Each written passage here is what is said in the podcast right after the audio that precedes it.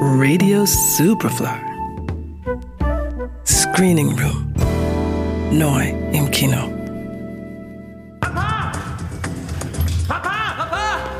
Wo ist Papa? Keine Ahnung. Spann mich gerade bei dem Film. Egal, jedenfalls haben wir kein Netz mehr, kein WLAN, Die nichts. Karten sind gesperrt, alle sechs. Und in Papas Büro gehen die Bullen ans Telefon. Was? Papa!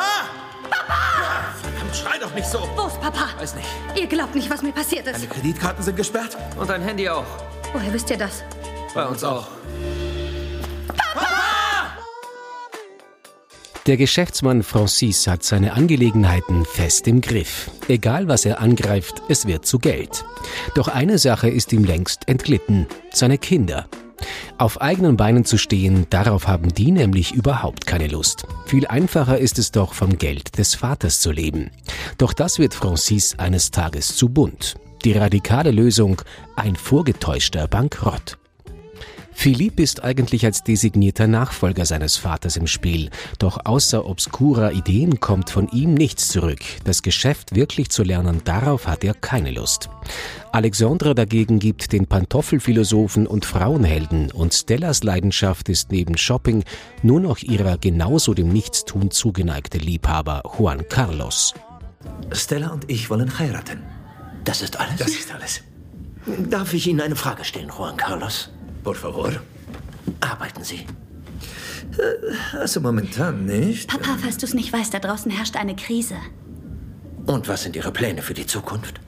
Außer an Ihrem Schwung zu arbeiten und meinen Champagner zu vernichten. Der, der Plan für die nächsten paar Monate ist, dass Stella und ich auf eine kleine Kreuzfahrt im Indischen Ozean gehen.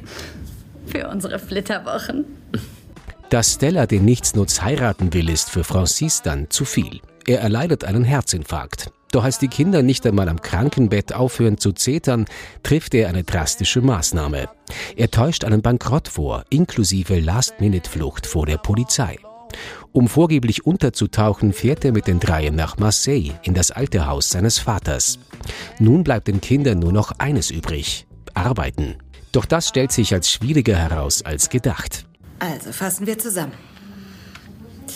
Sie haben keine Erfahrung Nein, keine.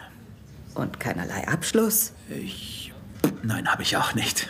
Genau, Sie suchen eine gehobene Position Als Führungskraft. als Führungskraft. Führungskraft. Und Sie wollen 10.000, 15.000 im Monat verdienen, und zwar schwarz. Genau, dann haben Ja. wir alles. also, Enter! Ich sehe nach. Also wir haben... ah. Ja.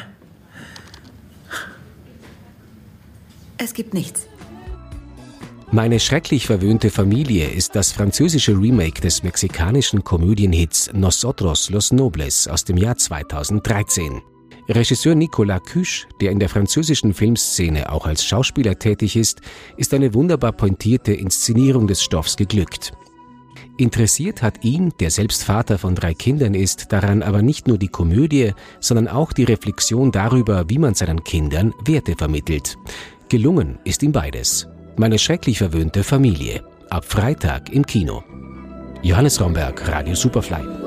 Radio Superfly. Im Kino. Screening Room wurde präsentiert von Film.at.